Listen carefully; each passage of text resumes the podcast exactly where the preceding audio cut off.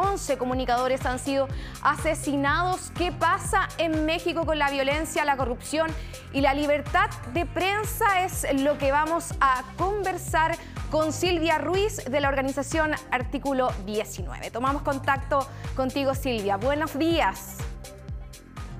Hola, muy buenos días, Ivana. ¿Cómo están por allá? Gracias por la invitación. Muy bien, muchas gracias por acompañarnos, Silvia. Eh, desde el año 2000, ustedes han documentado unos 150 asesinatos eh, de reporteros en México. Este año va una cifra récord. Te quiero contar que en nuestro wall tenemos la fotografía de los 11 eh, colegas que han fallecido en apenas cinco meses. mientras lo vemos, preguntarte... ¿Qué factores consideran ustedes como determinantes para que el escenario sea cada vez más peligroso para quienes se dedican a informar, una actividad tan importante para, la democracia en México? Claro, pues te cuento justamente la situación de la libertad de expresión en nuestro país pues cada vez peor, no va mejorando, está colocándolo como como bien sabemos, en uno de los primeros países ¿no? a nivel mundial en violencia y asesinatos contra periodistas y justamente una... Pues una muestra de ello es este inicio de año del 2022, que pues es bastante letal para las personas periodistas, como tú comentas, y que ahí tiene este, las fotografías de las y los periodistas que han sido asesinados. En el 2021 tuvimos siete asesinatos y ahora van más de siete, ¿no? En tan solo estos pocos meses del inicio del 2022 y por lo menos 13 de ellos contaban con alguna medida de protección. Eh, creemos que también este, la violencia eh, va, va ido escalando justamente. Calculamos en el artículo 19 que va, las agresiones hacia el gremio periodístico van en aumento un 10% cada año y en el 2021 registramos 644 agresiones hacia periodistas y medios de comunicación en México, por lo que cada 14 horas se agrede a una persona periodista.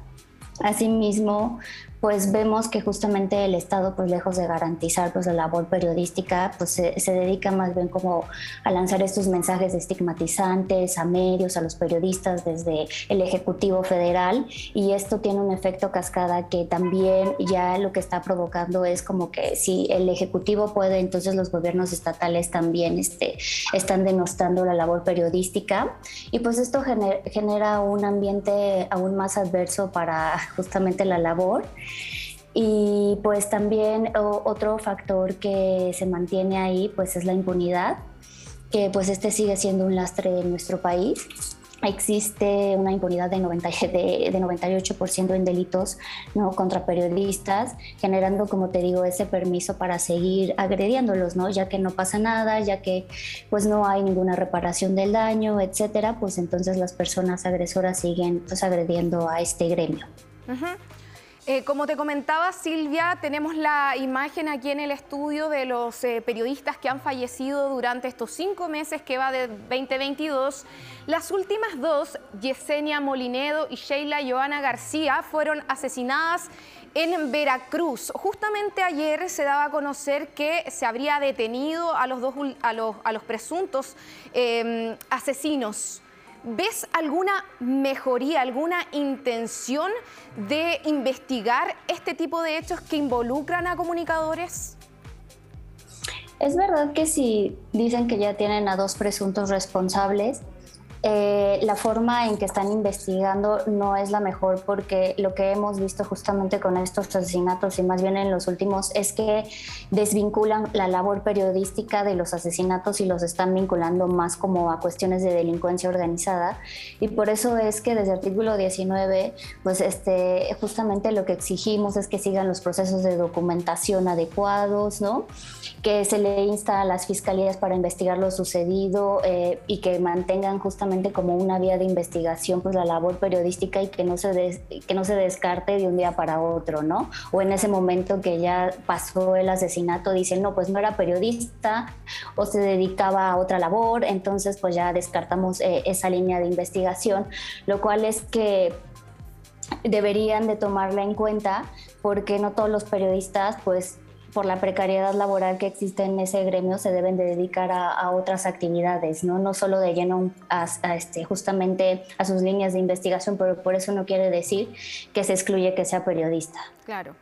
Silvia, ya vamos a retomar el tema de los periodistas, pero me, gustaría llevarte a lo que titulan hoy día muchos medios internacionales y es la cifra récord de 100.000 desaparecidos en un país eh, donde pareciera que cualquier, en cualquier lugar se encuentran fosas clandestinas. Con respecto a estas cifras, que son incluso más que las que hubo en la guerra de guerrillas en Colombia, ¿crees que este registro refleja la realidad ¿O crees tú que son todavía más los desaparecidos en el país?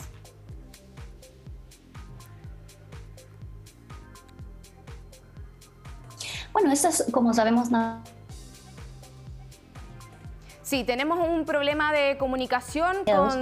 Pero me imagino que hay muchos más que todavía no sabemos. El caso de, de No sé si me escuchan.